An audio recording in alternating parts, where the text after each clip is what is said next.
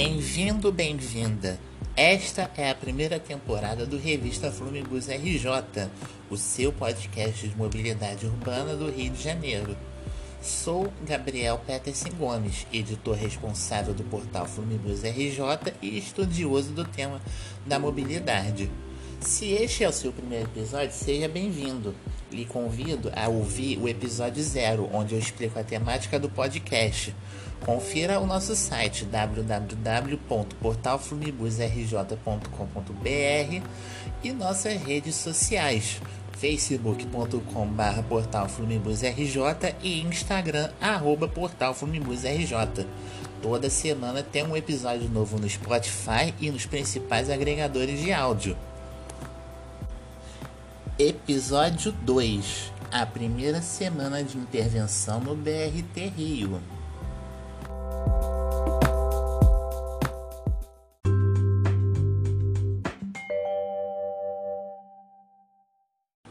Nesta terça-feira, completa uma semana que a Prefeitura do Rio assumiu a gestão da empresa BRT Rio, uma sociedade constituída no início de 2020 a partir do acordo operacional BRT e de seus três corredores, Transoeste, Transcarioca e Transolímpico.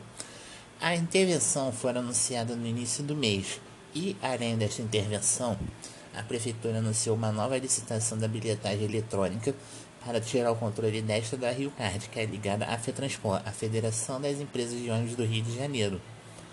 Coincidência ou não, a intervenção começou logo após um BRT da Três Amigos tombar na Avenida das Américas, em Guaratiba, em razão de um carro clonado ter adentrado a pista exclusiva para os ônibus. No acidente, uma passageira morreu e 36 passageiros ficaram feridos.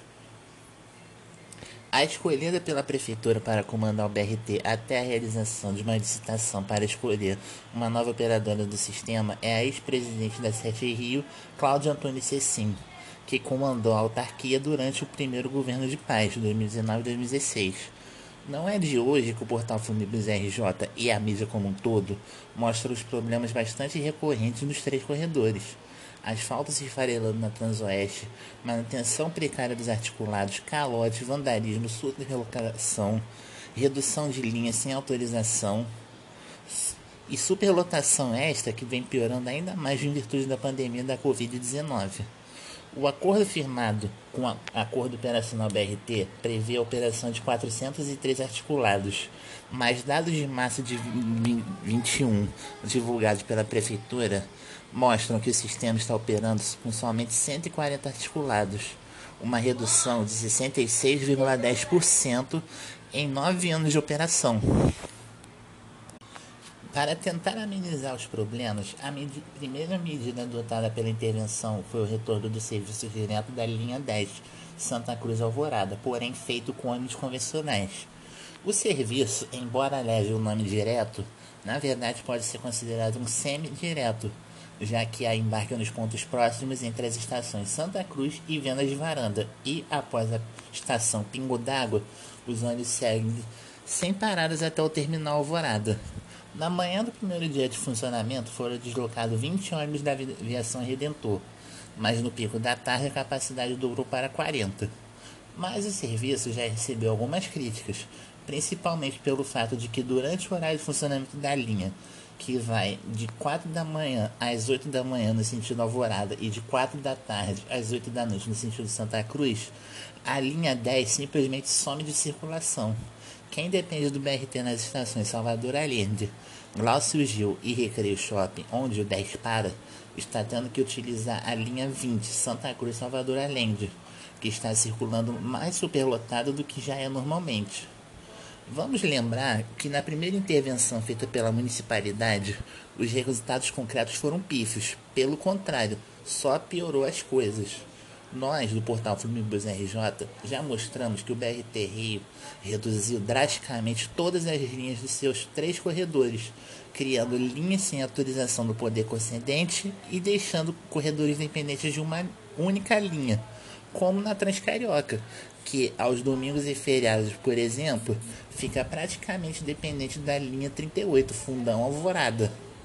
Linhas como a 21, Jardim Oceânico Salvador Allende Parador, 25, Mato Alto, Jardim Oceânico, semi-expresso.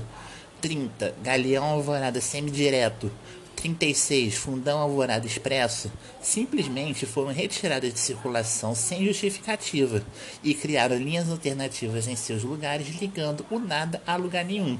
E para piorar, praticamente todas paradoras.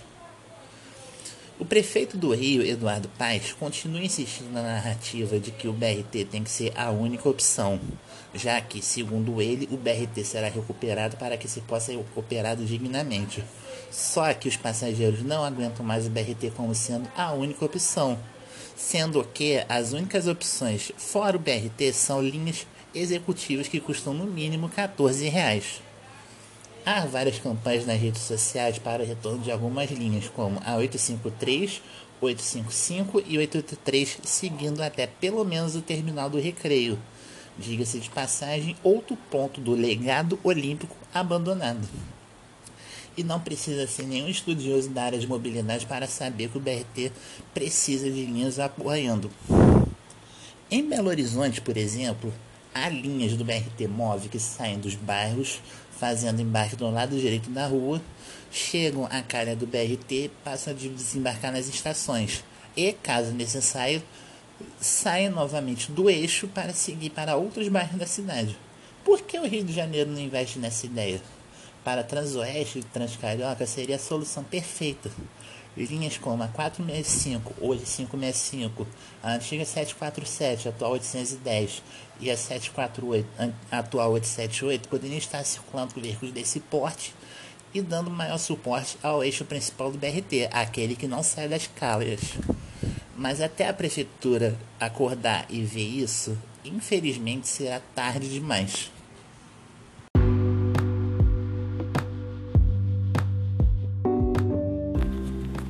Nós ficamos por aqui. Relembrando, visite o nosso site www.portalflumibusrj.com.br e nossas redes sociais facebook.com.br portalflumibusrj e Instagram arroba portalflumibusrj. Até a próxima semana com um novo episódio. Tchau!